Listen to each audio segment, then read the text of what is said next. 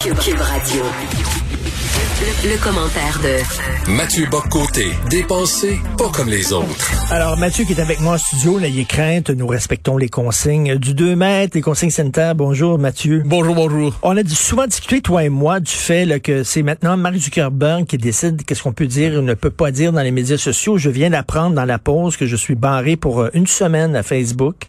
Et euh, ça m'emmerde un peu parce que c'est un outil de travail quand même pour moi. Et euh, pour un texte que j'ai publié le 6 mars dernier, écoute ça.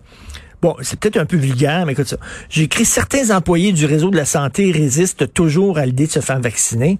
Quels imbéciles. Crissez-moi ça dehors, un coup de pied dans le cul. Bon, parce que j'ai écrit ça, je suis barré pendant sept jours.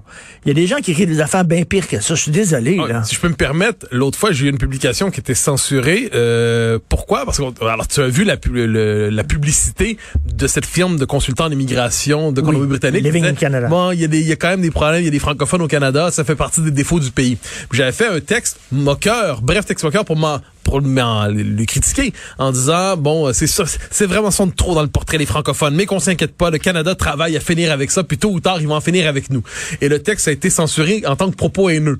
Ben donc, voyons se- donc donc. se moquer euh, le, le- finalement, soit Facebook est étranger au deuxième degré, ce qui est tout à fait possible, soit le texte a été ciblé par des activistes qui l'ont dénoncé comme propos haineux et tout ça. D'ailleurs, j'ai contesté la, la censure Facebook. Réponse de Facebook au bout de 45 secondes, nous maintenons la censure et nous vous mettons en garde la prochaine fois, euh, vous pourriez perdre accès à votre compte. Donc ça, ça nous en...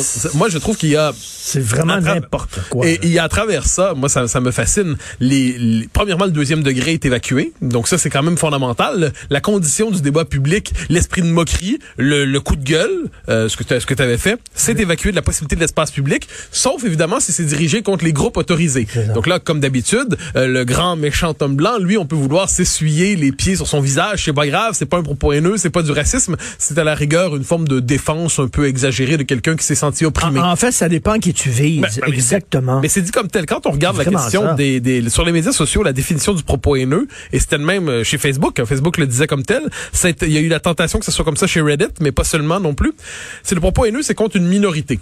Inversement, sur la majorité, on peut dire ce qu'on veut, c'est la majorité n'est pas protégée, entre guillemets, contre les propos haineux. Alors moi, devant ça, je réponds toujours que c'est la notion même de propos haineux qu'il faut contester, à tout le moins l'étendue qu'elle a aujourd'hui. Mais ce qu'on voit, c'est que les paramètres de l'espace public viennent aujourd'hui de ces super puissances bon, que sont le Facebook, Twitter, puis qui fixent les paramètres dans lesquels on peut débattre ou on doit débattre. Et ce qui nous amène au, au sujet dont tu voulais parler aujourd'hui, c'est-à-dire que est un propos haineux euh, ce qui vise un, un groupe qu'on considère comme victimaire. Sinon, euh, bon, si tu attaques les Québécois blancs, ben on est dominant sur notre territoire, donc c'est pas un propos haineux. Alors, c'est une critique. Ben voilà, et c'est à moi ça me- l'affaire à Taran me fascine parce que bon plus euh, tout le- plusieurs le disent et je crois qu'il faut le redire, on n'est pas devant des seulement les propos d'un professeur un peu égaré et lunatique. On est devant quelqu'un qui dit tout haut ce que plusieurs pensent tout bas, euh, même pas tout bas, soit dit en passant bien souvent, il normalise une forme de propos, euh, mais une- sous le signe de l'aversion à répétition du Québec dans son ensemble. Il utilise du terme suprémaciste blanc avec une générosité absolument insensée. Il distribue plus généreusement que le fédéral donne la PCU. il est assez amusant de noter, soit dit en passant, qu'hier, euh, il a qualifié Justin Trudeau d'allié de la suprématie blanche. Donc là, OK, ça, on, est rendu dans un monde parallèle. Il n'en demeure pas moins que ce qui est important à travers ça, c'est qu'il y a une logique du Québec bashing qui se réactive aujourd'hui. Dans le cas d'Ataran, c'est que c'est le vieux, vieux colonialisme anglo-saxon qui regarde les Québécois comme une tribu toxique de bouseux xénophobes, mais renippé dans la logique diversitaire. Et là, parce qu'Ataran, il se cache derrière la couleur de sa peau en disant « je suis une minorité victime des Blancs alors qu'il faudrait quand même lui rappeler, soit dit en passant, que non, non, vous êtes un Américain d'abord et avant tout, vous êtes un anglophone au Canada, vous êtes un surprivilégié du système académique, et vous regardez avec condescendance un peuple qui cherche à exister péniblement en Amérique depuis deux siècles et demi, depuis la conquête, il cherche à se maintenir, mais parce qu'il a la couleur de peau, qui de son point de vue le transforme en victime éternelle, une forme de, de, de victime ontologique, et les Blancs sont des, des coupables ontologiques, eh bien là, on est devant quelqu'un qui se permet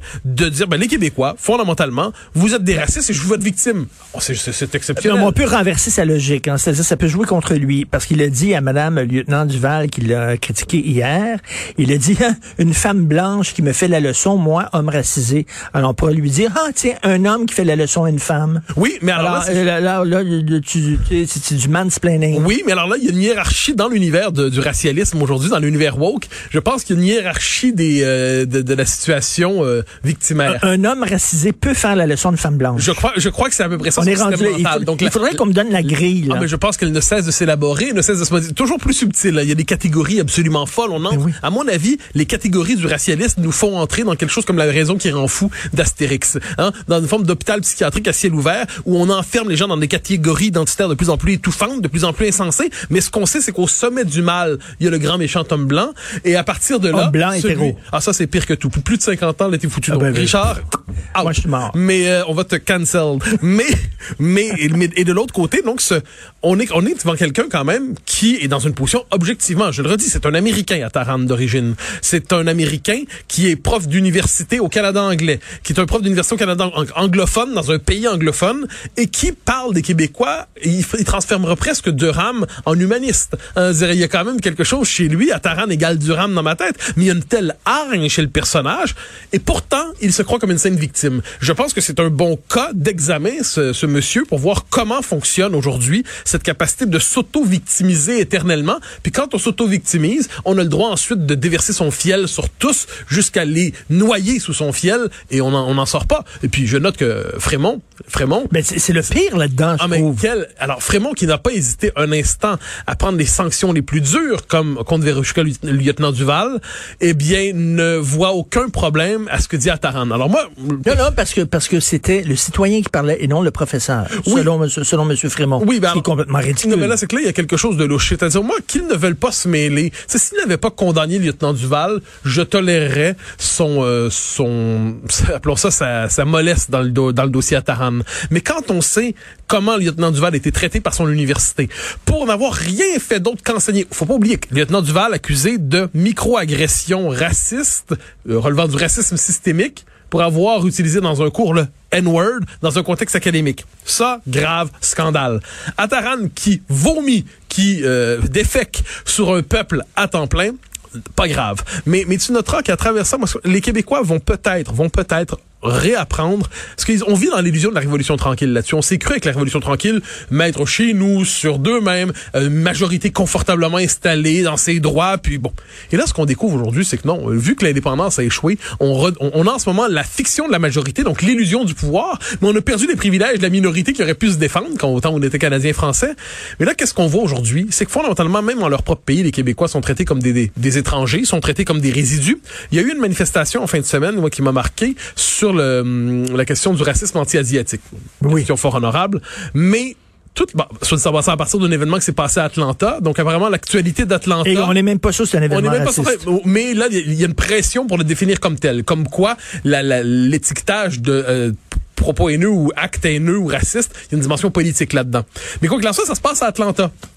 Il y a une manifestation à Montréal sous ce signe-là, organisée par les Chinois progressistes du Québec, qui au même moment, alors, premièrement, la manifestation est en anglais. Encore une fois, une manifestation en anglais. Donc, des personnes qui prétendent lutter contre le racisme dans la société québécoise sont même pas capables de s'y adresser dans sa propre langue. Donc, on est dans cette situation paradoxale où soit ceux qui manifestaient s'identifient tellement aux États-Unis qu'ils voulaient parler en anglais euh, avec eux, puis envoyer un message là-bas, ça nous concerne pas, soit ils pensent que ça parle du Québec, mais ils sont pas capables de parler en français aux Québécois. Un. Puis deuxièmement, ben il y a quand même l'organisation les Chinois progressistes qui organisaient ça, c'est c'est l'étiquette qu'ils se donnent. Oui, ben oui, Ah, c'est qui, ça? euh, alors les Chinois progressistes sont aussi signataires d'une lettre parue il y a quelques jours qui assimilait la loi 21 au racisme, à la discrimination raciale et au racisme systémique.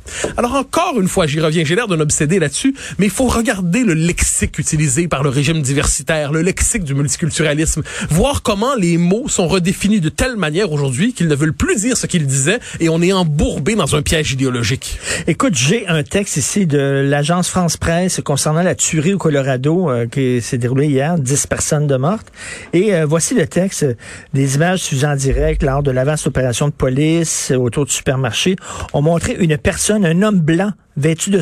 Qui, qui- et là, on, on spécifie que l'auteur de la fusillade est un homme blanc.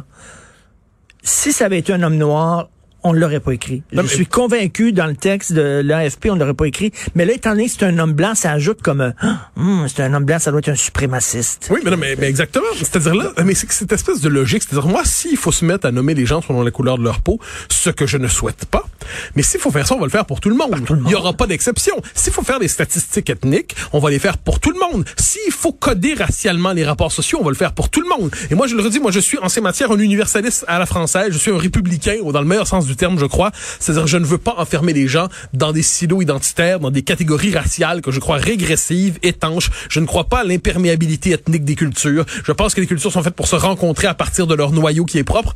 Mais s'il faut tout coder racialement, eh ben, je suis curieux de savoir ça va être quoi le portrait qui va ressortir de ça? Surtout, dans quelle société on va être capable de vivre dans cette société où il faut toujours voir en l'autre non pas une personne, mais un échantillon représentatif d'un groupe racial ou ethnique.